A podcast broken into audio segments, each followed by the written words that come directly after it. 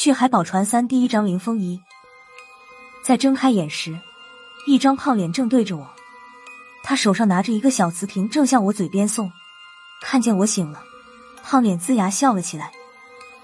醒了醒了，不是我说，吴主任这招还真好使。是孙胖子。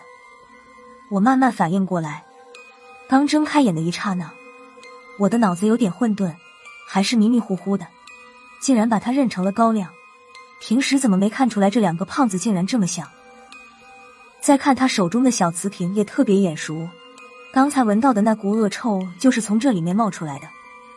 说起来，这股臭味好像以前在哪里闻到过，闻着令人作呕不算，为什么我心里还一阵的别扭？突然。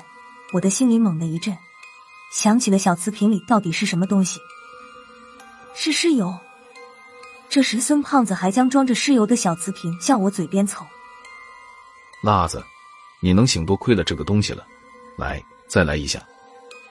再来一下，他什么意思？这不是第一口，我再也忍不住了。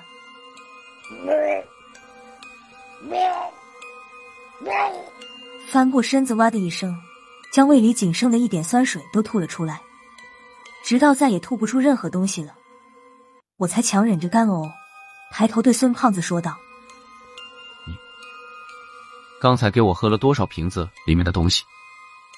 孙胖子一脸无辜的说道：“没有啊，我就是比划比划，不是我说，那东西臭烘烘的，哪敢给你喝？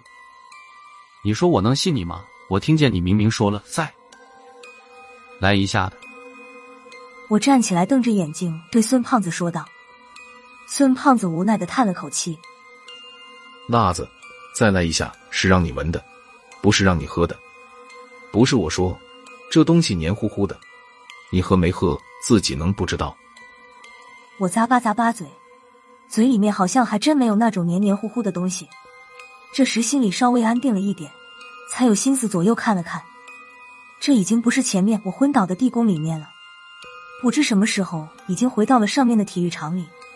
这个时候天应该已经大亮了，可这里还黑乎乎的，里外都没有一点光亮。不说那个了，我原地转了一圈，向孙胖子问道：“我们什么时候上来的？杨潇和吴仁迪呢？还有熊万义、西门烈他们？”孙胖子本来还嬉皮笑脸的，听见我这么问，他的脸突然沉了下来，喘了口粗气后说道：“别提了，咱们让人算计了。”我从来没见过孙胖子这副表情，别看他平时嬉皮笑脸的，可还没听说过他吃过谁的亏。刚想再问一句时，孙胖子自己忍不住又说道：“四世的林峰来了，你刚昏倒的时候，林峰就到了。”林峰，我拦住了孙胖子的话。他不是和高局长、萧和尚他们去南海了吗？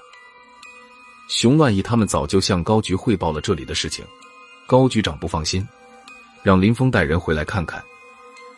孙胖子哼了一声，继续说道：“谁知道那林峰就真的是回来看看，等那两口子烧成了灰，无人敌和你都昏倒了，杨潇站都站不起来。”他和他四世的人才晃晃悠悠的出场，不是我说，我怀疑他早就到了，等我们拼完了，他才露头的。孙胖子好像和林峰的八字犯冲，一提到林主任他就牙根直痒痒，说个没完没了的。我只能再次拦住他。林峰的事情一会儿再说，无人敌、杨潇他们，还有那些学生呢，他们人都哪去了？孙胖子看着我，突然笑了起来。哪些小姑娘？不是我说，邵依依就邵依依，你直接说出来不就完了？来回都什么圈子？还把杨潇和吴仁迪也拉进来打掩护？你瞎说什么？我瞪了他一眼。敢拿邵逸一开心，让吴仁迪听见，他要是收拾你，别让我帮你求情。话题里有了女人，孙胖马上又恢复了他嬉皮笑脸的本来面目。他呵呵一笑。吴仁迪，他听不见。你昏倒的时候，吴主任就醒了。林峰本来想安排人把他送到南海去的，不过吴仁迪死活不去。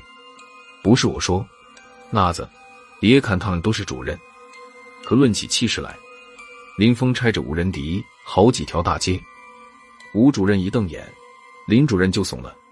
最后，吴仁迪和杨潇自己先走了。他俩去哪儿？林峰也不敢问。不过，吴仁迪走之前，把这个给了我。说着，孙胖子掏出来那个小瓷瓶，在手里一抛一抛地。他说：“要是过三个小时你还不醒，就让你闻闻这里面东西的味道。”没想到这东西还真灵，臭归臭，还真醒脑。说着，还要将小瓷瓶抛给我。别给我，你自己留着玩吧。我连连摆手，又说道：“熊万义、西门练他们呢？他们回民调局了，好像高局有什么东西，要他们顺路回去取一下。”说到这，他顿了一下，继续说道：“还有件事情，这所女子学院已经整个搬空了，所有的人都已经安排到朱雀室内了，都走了，就剩你和我了。听说女子学院的人都走光了，整个学校只剩我和孙胖子，而脚下的地宫里还有几十具干尸，我又开始觉得后脊梁开始冒凉气了。”孙胖子还没答话。地宫入口处突然有人说道：“不只是你们俩。”说着，下面走上来十几个人，几乎每个人身上都扛着一个黑漆漆的袋子。为首的一人好像郝文明一样，细高挑的身形，正是四室主任林峰。